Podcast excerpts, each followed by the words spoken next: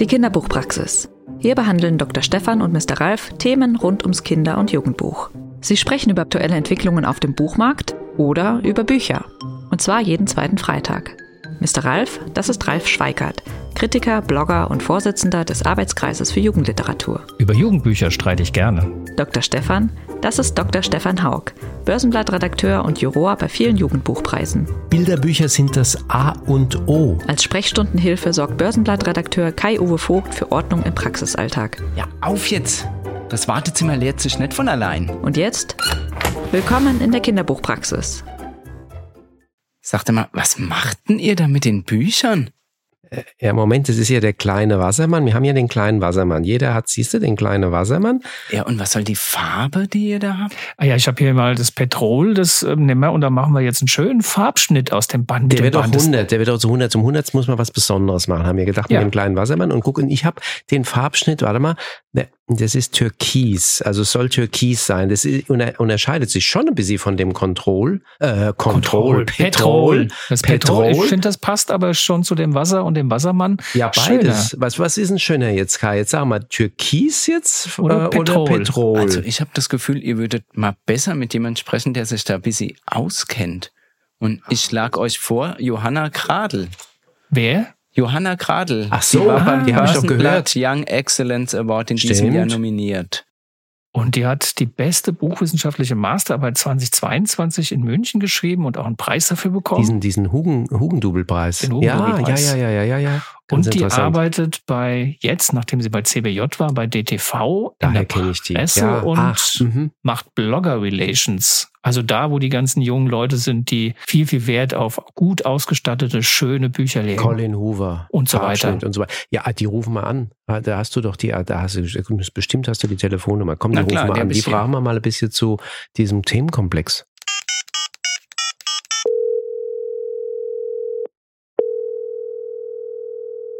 Hallo, da ist Johanna. Hallo, hier ist der Ralf. Und hier ist der Stefan und Hier ist der Kai von der Kinderbuchpraxis. Hallo. Freut mich sehr. Ja, schön, dass du Zeit hast für uns. Denn wir wollen heute über das Thema Blogger Relations und äh, den Umgang von Verlagen oder von Buchproduzierenden mit ihrer Zielgruppe, gerade so in dem Bereich New Adult sprechen. Das ist doch ein sehr, sehr wichtiges Thema. Und du bist ja am Auge des Taifuns sozusagen, mittendrin. Genau. Ja, und du machst das schon wie lange bei DTV? Bei DTV mache ich das seit äh, April letzten Jahres. Ich habe das vorher schon unterstützend und übergangsweise auch bei CBJ schon gemacht, bei Random House, aber da war ich als Werkstudentin, also nicht als feste Kraft. Ja, aber dann kennst du ja den ganzen Bereich Social Media und den Kontakt mit den aktiven Vorleserinnen schon sehr, sehr gut aus Erfahrung. Genau. Es ist immer wieder ähm, eine ganz andere Welt als äh, die Welt des, des Journalismus, muss man auch dazu sagen. Ich äh, bin ja über die klassische Pressearbeit irgendwie da so reingerutscht sozusagen. Und es ist ähm, eine eigene Community, eine eigene Bubble und dadurch aber auch eine ganz eigene Kommunikation. Und das, ähm, das ist super, super schön, weil alles sehr persönlich ist. Gleichzeitig aber auch ein bisschen zeitaufwendiger manchmal. So vom Alter her, wie, wie, von wo bis wo ungefähr altersmäßig geht deine, deine Hauptzielgruppe, mit denen du, mit der du zu tun hast? Also ganz breit gefasst ist, ähm, sind die jüngsten BloggerInnen, die ich habe, glaube ich, ab neun Jahren. Echt so jung, Ähm, okay. Gibt aber Mhm. natürlich, ja, gibt sehr wenige, die das mit dem jungen Alter machen, gerade Mhm. auch wegen Internet und die Eltern gucken da auch immer mit drauf. Also ich kommuniziere da auch viel mit den Eltern und nicht mit den, mit den Kids selber. Bei welchen Ähm, Titeln ich- zum also Beispiel vom- ähm, ist das bei den Neunjährigen? Bei welchen Titeln schlagen die zu? Ähm, Im Kinderbuch dann. Also klassisches Ah, okay. Kinderbuch, Mhm. erzählendes Kinderbuch, Kindersachbuch, genau. Ah, okay. Ähm, es gibt ja quasi Blogger, die in allen möglichen Bereichen ähm, bloggen und die Kids dann eben auch im Kinderbuch. Mhm. Und nach oben hin, äh, ich kann es schwer schätzen. Ich habe auch ein paar ältere BloggerInnen, die, die wahrscheinlich auch schon im Rentenalter sind, wenn ich das jetzt einfach so vermuten die, darf. die haben ja Zeit Ähm, jetzt. aber so die Kern, genau, die Kernzielgruppe würde ich so ähm, von ungefähr 20 bis, bis Mitte 30, 40 Mitte 30, schätzen. mhm. Du sagst jetzt auch immer Bloggerin. Ähm, wa- was meint das denn? Das sind ja doch viele Kanäle. Also wir haben auf der einen Seite jetzt zum Beispiel ja diese BookTok Bestsellerliste. Also TikTok ist ein Medium. Ein Treiber. Ähm, ein großer Treiber. Instagram ist mit den Bookstagrammerinnen auch Genau. ein großes Thema. Und der klassische Blog ist ja eigentlich ein normales Online- Tagebuch, eine Online-Plattform, auf der man regelmäßig Beiträge veröffentlicht. Das sind ja schon ganz unterschiedliche, unterschiedliche, oh, jetzt rede ich auch schon komisch. Redest du? Unterschiedliche, Unterschiedlich. unterschiedliche Kanäle. Die einen vor allem mit Videos, die anderen eher bildlastiger und bei den Blogs eher textlastig. Ist das alles gemischt bei dir? Also bei mir ist alles gemischt. Es hat also so, wenn man die, die Anfänge der Blogger Relations mal anschaut, ging es natürlich mit den Blogs los und ähm, YouTube war da auch noch eins der größeren Medien. Ähm, YouTube ist, nimmt mittlerweile auch so ein bisschen ab. Es gibt einige bestehende, sehr erfolgreiche Booktube-Kanäle.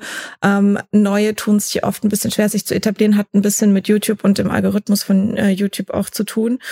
Ähm, und dadurch, dass die sozialen Medien ja auch immer schnelllebiger werden, ist so ein langes YouTube-Video vielleicht auch gar nicht mehr so der Konsumentenwunsch. Ähm, genau, also daher kommen wir, ging dann ähm, als Facebook kam auch ein bisschen auf Facebook über, ist aber ganz schnell dann auf Instagram geschwappt. Und Instagram ist eines so der Hauptmedien mittlerweile und seit ähm, TikTok sich so etabliert hat. Und das ist sehr interessant, weil das ist erst ungefähr seit einem Jahr so. Also das ist total krass. Man kann es aktuell eigentlich gar nicht mehr wegdenken, aber es vor einem Jahr war TikTok eigentlich noch so ein bisschen im Kommen erst. Und jetzt ist es so ein ganz fester Bestandteil. Und genau, TikTok ist jetzt so das Medium, das noch neben Instagram so das Hauptmedium ist, aber es gibt weiterhin auch klassische Blogs. Viele fahren mehrgleisig, die haben sowohl einen Blog so, äh, als auch Instagram, als auch TikTok. Ähm, die bespielen dann alle Kanäle gleichzeitig quasi. Wie, wie kann man denn merken, dass die die Verkäufe beeinflussen? Ähm, ist da, gibt, ist das nicht. messbar? Kann man nicht. Nee. Mhm. Kann man also in den klassischen Blogger Relations, wie, wie ich sie mache, ich sitze ja bei DTV in der Presseabteilung. Das heißt, ich komme ja auch quasi so aus den Ursprüngen der Literaturkritik, alles unbezahlt und so, ähm, kann man das nicht wirklich nachvollziehen. Ähm, man kann es manchmal so durch diese, also wenn, wenn Bücher gehypt werden online, kann man vermuten, dass das vielleicht auch durch die BookTalk, ähm, Bookstagram Community beeinflusst ist, die quasi diese Hypes so ein bisschen starten, aber man kann es nicht wirklich messen. Ähm, Wenn es dann um bezahlte Kooperationen geht, kann man es vielleicht ein bisschen besser messen, aber ähm, wie es halt im Marketing immer so ist, kommt so ein bisschen drauf an, wie man das nachverfolgt. Wo hört das Marketing auf und wo fängt die Beziehungsarbeit an? Wie scharf sind in deinem Job da die Grenzen überhaupt gezogen? Ich persönlich und wir bei DTV ziehen das äh, sehr, sehr äh, fast komplett strikt, sage ich jetzt mal. Es gibt immer Ausnahmen ähm, bei der Bezahlung und Nichtbezahlung. Also alles, was nicht bezahlt ist, alles, was unabhängig rezensiert wird, da können können auch negative Rezensionen bei rauskommen. So funktioniert Literaturkritik ja auch. Ist Beziehungsarbeit, ist Blogger Relations, ist alles, was ich mache. Ähm, da kommen manchmal sowas wie Goodies oder so kommen dazu, aber es gibt kein Honorar. Ähm, und alles, was ein Geldhonorar gibt, also was vergütet ist, das ist dann bei uns im Influencer-Marketing. Ähm, wir arbeiten da natürlich zusammen. Ich, ich kenne die ganzen Leute, ich mache da natürlich auch Vorschläge oder, oder umgekehrt, ähm, dass das Marketing mir mal jemanden schickt, den sie entdeckt haben. Ähm, Aber und das- dann trete ich mit denen in Kontakt. Genau. Das bei den meisten Verlagen geht es dann eher aufs Marketing-Etat, auf, dass es nicht von das eurem kann Etat ich abgeht. so gar nicht so genau Okay. sagen. Bei CBJ war es auch in der Presseabteilung, die Mhm. Blogger Relations. Ähm, ich, äh, als ich bei CBJ war, ich weiß gar nicht, ob es da bezahlte Kooperationen gab. Das kann ich nicht sagen, weil das hat dann auch, wenn dann das Marketing gemacht. Also so ist es jetzt bei den beiden Verlagen, wo ich war, ist es so gelaufen. Aber ich weiß auch, dass es in manchen Verlagen komplett im Marketing liegt. wann, wann, Ähm, und dass da die Grenzen, glaube ich, auch so ein bisschen verschwimmen. Also, dass da mal was bezahlt ist und was unbezahlt. Ähm, und das ist, also in meinen Augen ist es nicht so gut, weil das weder für die BloggerInnen und Influencerinnen ähm, transparent ist, noch intern halt dann gut getrennt werden kann. hat was mit Glaubwürdigkeit vermutlich dann zu tun. Genau, genau. Also es geht ja immer um Authentizität der Rezensionen auch und um Glaubwürdigkeit und das, das wollen wir ja auch, dass unsere Rezensionen immer noch glaubwürdig sind. Aber ist es so jetzt, dass man so sagen kann, wenn jemand ähm, in diesem in diesem Bereich jetzt als ähm, Bookbloggerin wächst, dass sie dann auch von dem Bereich Blogger Relations hin zum Thema Influencerin wechselt? Also wenn jemand sehr erfolgreich wird, dass er dann sagt, so jetzt habe ich mit euch ein halbes Jahr super zusammengearbeitet, jetzt habe ich so eine Reichweite und mache das jetzt äh, mit so viel Zeitaufwand. Jetzt biete ich euch auch an, dass ich das professionell mache gegen Bezahlung. Ist das so ein typischer Karriereweg einer Bloggerin? Ja, also es ist tatsächlich eine Möglichkeit. Also manche, bei manchen geht das auch quasi zweigleisig. Ähm, die haben dann zum Teil bezahlte Kooperationen, machen aber auch immer noch quasi, also rezensieren immer noch unbezahlt, auch unabhängig. Ähm, die kennzeichnen die Beiträge dann dann auch dementsprechend alles, was bezahlt ist, muss ja ähm, deut deutlich als Werbung äh, markiert werden, sowohl auf Instagram als auch auf den Blogs wäre es ganz gut. Ich weiß aktuell nicht genau, wie es bei TikTok ist. Ich weiß, dass da noch nicht so viel als Werbung markiert wird, aber ich bin mir sehr sicher, dass das noch kommen wird. Ähm, genau, und das ist so der klassische Weg. Es kommen auch immer mehr BloggerInnen. Je länger die das machen, umso größer ist die Reichweite, umso eher können sie damit auch Geld verdienen. Und das ist ja auch ein riesen, riesen Zeitaufwand, den die da reinstecken. Deswegen verstehe ich das total. Die wenden sich dann an uns und sagen, ähm, ich mache übrigens auch bezahlte Kooperationen, wenn ihr mal Bedarf habt. Ähm, es gibt auch mhm. Einzelne, die nur noch bezahlte Kooperationen machen, einfach weil sie auch so ein bisschen filtern müssen und dann ist es auch verständlich, dass sie für ihre Arbeit lieber bezahlt werden. Ähm, aber das ist immer so ein bisschen sehr individuell, wie die Person das jeweils macht. Ab wann entscheidet ihr euch für ähm, dafür Geld in die Hand zu nehmen? Hängt wahrscheinlich mit der Reichweite der jeweiligen Influencerin zusammen, es, oder? Ja, es hängt einerseits mit der Reichweite zusammen und andererseits auch ein bisschen, wofür wir ähm, die bezahlte Kooperation machen. Also wir machen nicht zu jedem Buch bezahlte Kooperationen. Mhm. Wir machen ähm, nicht in jedem Programmbereich immer bezahlte Kooperationen. Manchmal bietet sich in einem Programmbereich ein bisschen besser an als im anderen. Ähm, genau, es ist immer so ein bisschen ein Geben und Nehmen. Manchmal schlagen sich auch Blogger selber vor, die dann sagen, ähm, ich, ich würde da gerne was machen, aber gerne bezahlt, habt ihr Bedarf? Und dann entscheidet das Marketing, ob ja oder nein. Aber meistens entscheiden wir, machen wir was dazu, ja oder nein. Und dann suchen wir uns die Personen selber raus, die passen könnten und fragen die selber an. Mhm. Wie sieht die Zusammenarbeit dann genauer aus? Also es gibt dann äh, einen Vertrag ganz normal, in dem festgehalten wird, was was von uns gewünscht ist. Meistens geht es dann darum, ähm, wie viele Beiträge die posten sollen, was genau sie an Beiträgen posten sollen, Videos oder Textbeiträge oder nur eine Story auf Instagram. Ähm, manchmal werden auch die Zeitpunkte genau festgelegt, wann die das posten sollen. Manchmal machen die auch für unsere Kanäle zusätzlich noch Beiträge, die wir dann quasi nur auf unserem Account posten. Ähm, das wird dann relativ genau festgelegt, je nachdem, worum es geht. Geht es um eine ganze Kampagne, dann ist es ein Zeitraum. Geht es ähm, irgendwie nur um ein einzelnes Buch und einen einzelnen Beitrag, dann, dann ist das relativ kurz gehalten. Ähm, genau, und es gibt auch feste Partnerschaften. Also wir haben ein, eine Kooperation mit, mit einer jungen Bloggerin, die für unser Kinderjugendbuch ähm, monatlich eine bestimmte Anzahl an Beiträgen macht. Das ist dann quasi ein fester, langfristiger Vertrag. Mhm. Sind das dann exklusive Kooperationen? Also dass ihr dann sagt, okay, wenn du bei uns sozusagen Hausbloggerin bist, dann wollen wir aber nicht, dass ihr für Carlsen auch äh, das macht. Oder es gibt ja auch andere Verlage, die äh, mhm. ihre Bloggerinnen nee. haben. Mhm. Ja, nein, also bei uns ist es nicht exklusiv einfach daher, weil die, die BloggerInnenwelt ja so, also die Glaubwürdigkeit bleibt ja nur glaubwürdig, wenn die natürlich auch eine gewisse Breite an, an Verlagen und an Titeln besprechen. Und das wollen wir natürlich denen auch nicht nehmen. Und ähm, ich glaube, wir könnten wahrscheinlich auch gar nicht so viel vergüten, wie es dann nötig wäre, dass die wirklich nur noch die TV-Inhalte machen. Ähm, und wie gesagt, das wollen wir auch nicht, weil so funktioniert die, die ganze Bookstagram, Booktalk, Blogger-Bubble nicht nicht.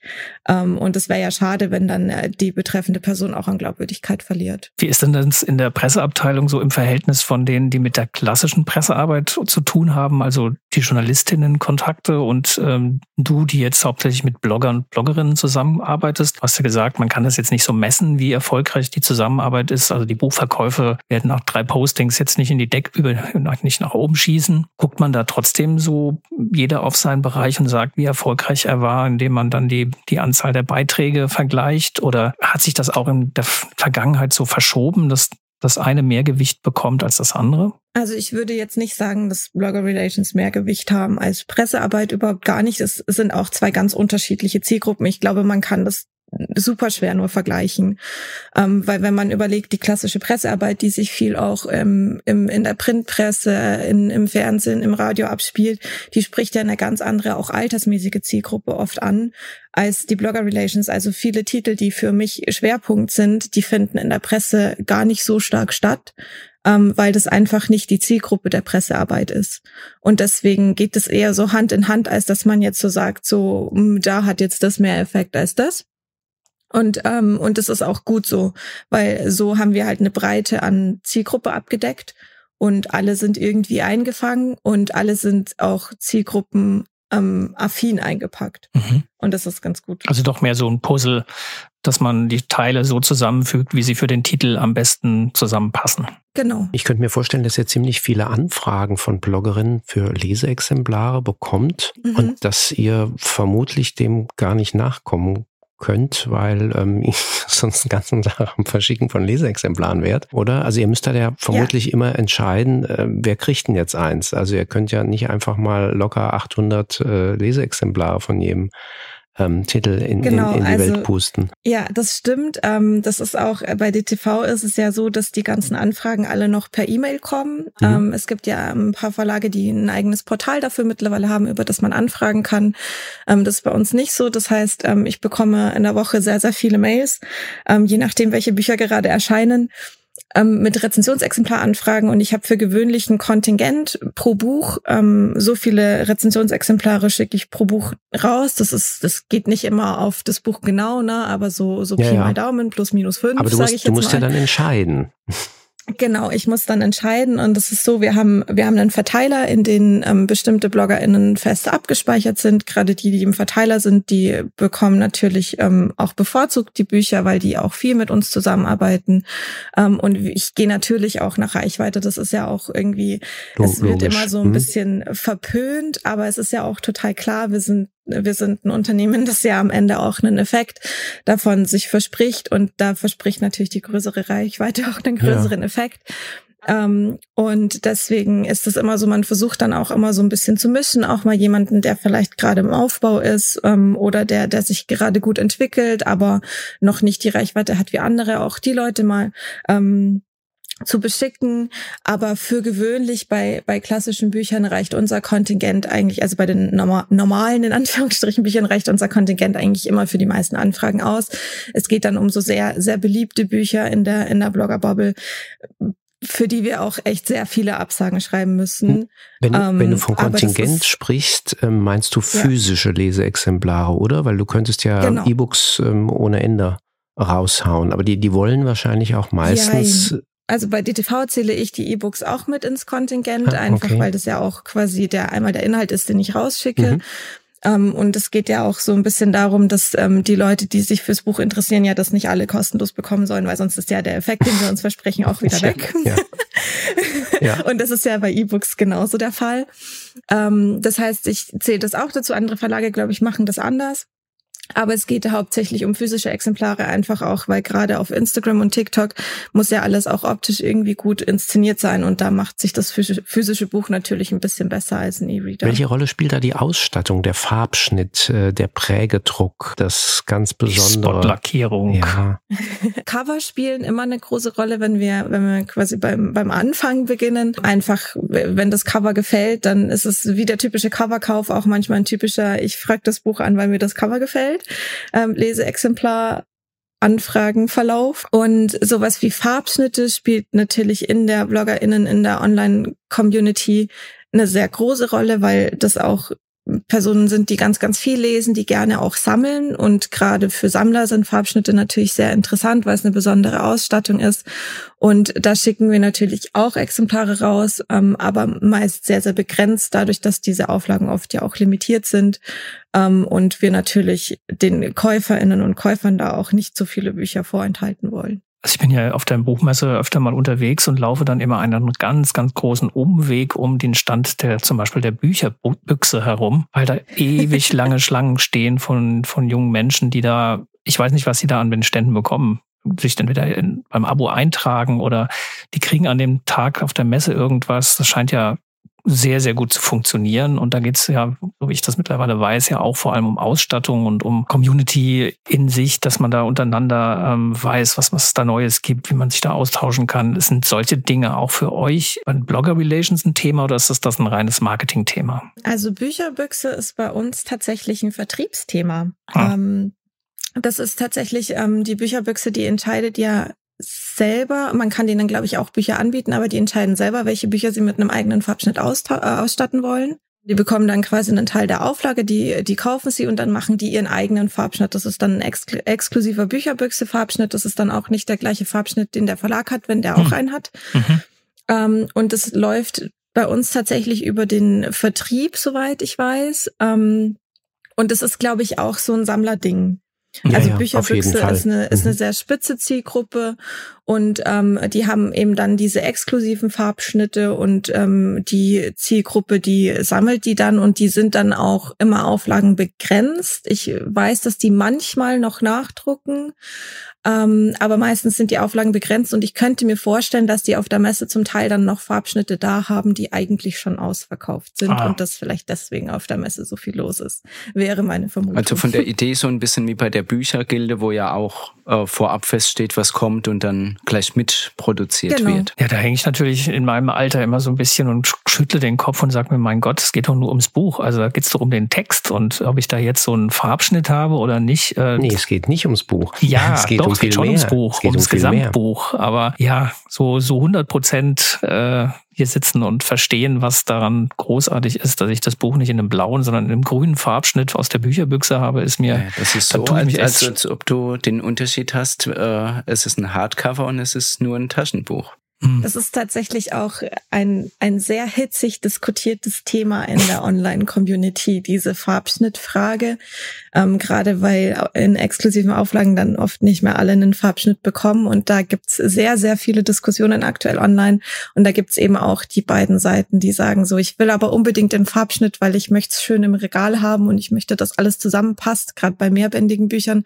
Und dann gibt's die Regel, die sagt, Leute, beruhigt euch mal, es ist nur ein Farbschnitt. Das Buch ist das gleiche, der Inhalt ist das gleiche und darum soll es doch gehen. Das ist einfach eine sehr haptische Zielgruppe, eine sehr ähm, ästhetisch ästhetische Zielgruppe, würde ich jetzt mal sagen, diese ganze Online-Community, weil es eben auch viel um Abbildung geht und viel um äh, Darstellung und äh, gute Darstellung, dass es irgendwie ästhetisch ist und ein Farbschnitt hat eine gewisse Ästhetik. Das ist einfach irgendwie künstlerisch schön und ich glaube, daher kommt auch die Diskussion. Das ist ja auch, in, in, wenn in der Peer Group drei Stück, vier Stück, fünf Stück den Farbschnitt haben, dann möchte ich äh, den auch haben und möchte nicht dagegen abfallen und möchte sagen, ich habe nur nur das, ähm, wo es ganz weiß ist. Also das ist sehr verständlich. Ich weiß von nicht wenigen Buchhändlerinnen, die sagen eigentlich Nachauflage, das brauchen wir fast kaum mehr zu bestellen, weil ähm, dann gucken die sich an und sagen, nee, das will ich nicht.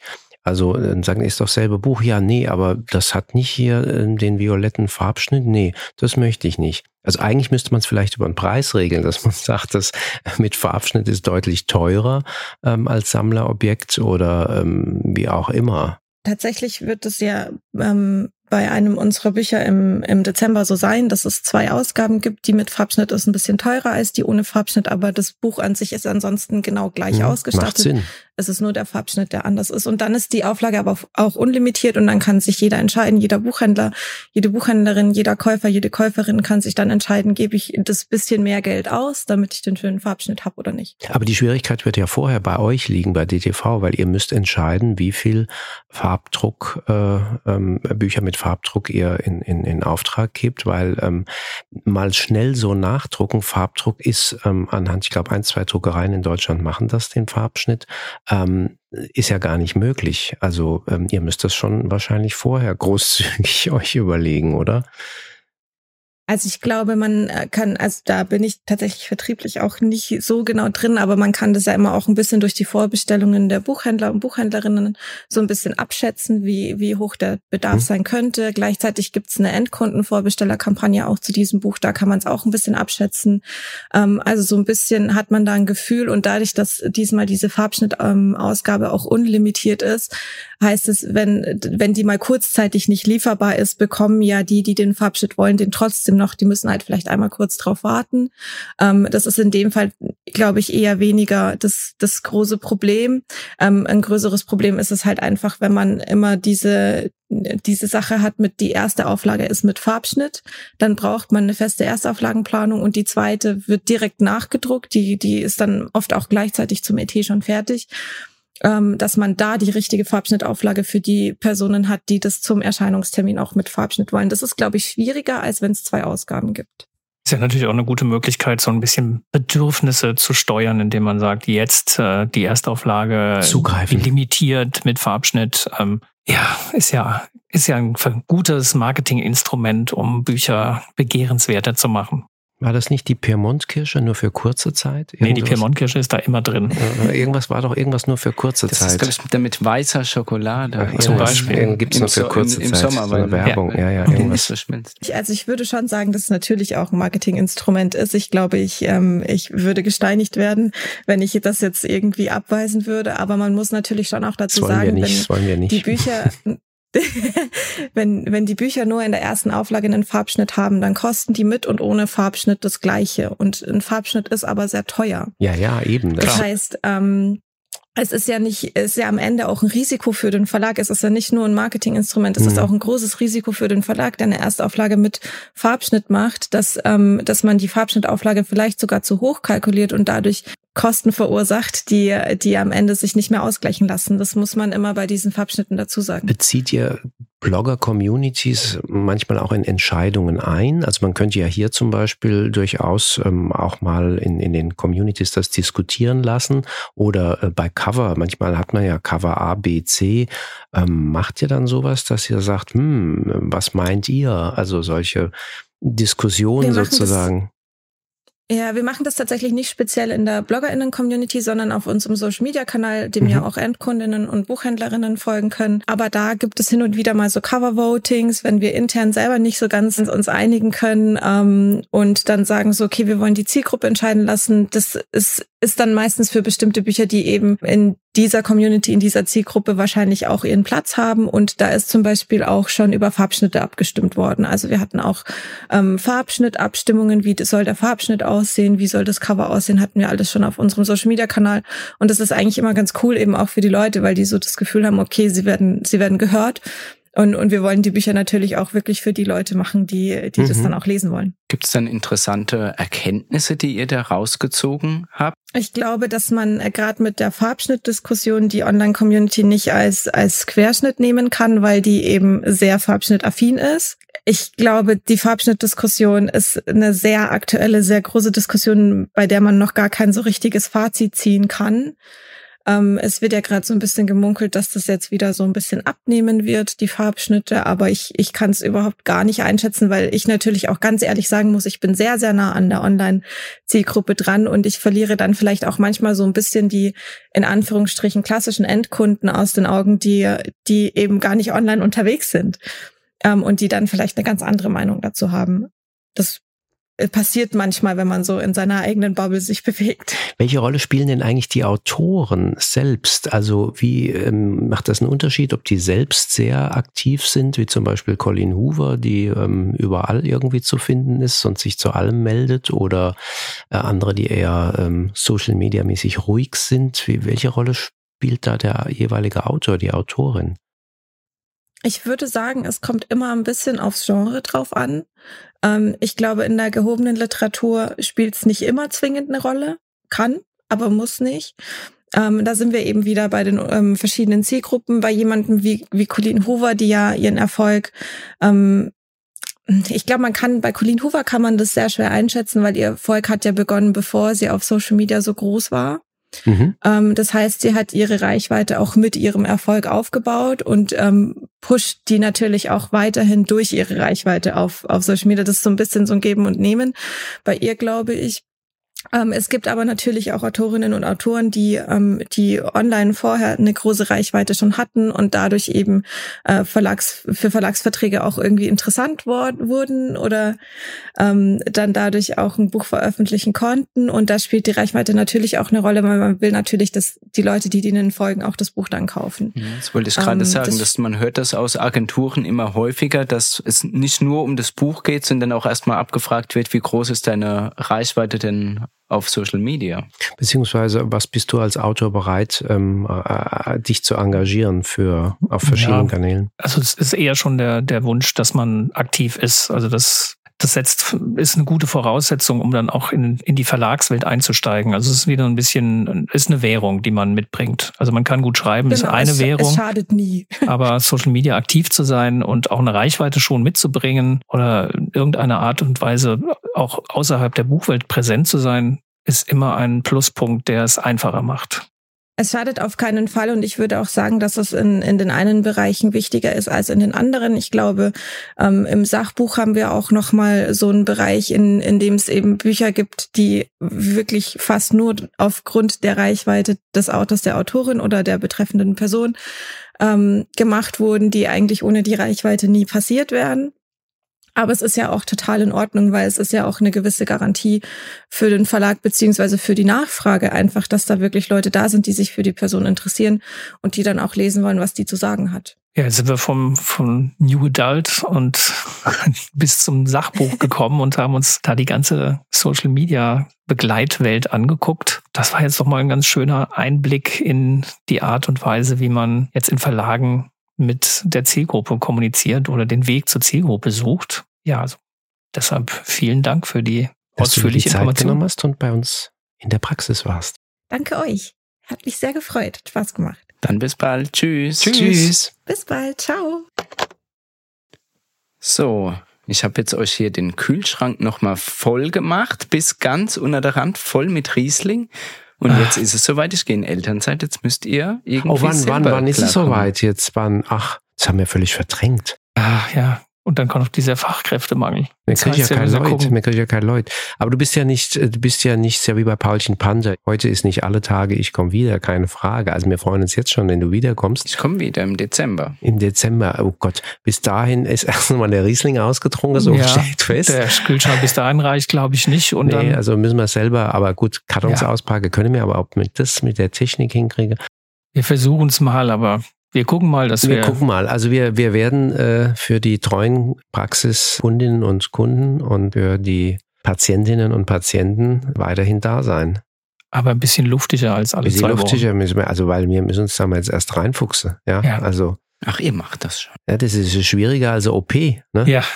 also. Das ist ja quasi mit dem Skalpell können wir umgehen, ne? Am Aber, offenen Technikherzen. Ja, ja. Da müssen wir mal gucken, wie das Ach, geht. Du lieber Gott, guck mal, bei dem da blinkt's ja auch überall. Ich weiß gar nicht, was das bedeuten soll. Also komm bald, bald wieder, Kai. Mir gar nicht, können wir anders.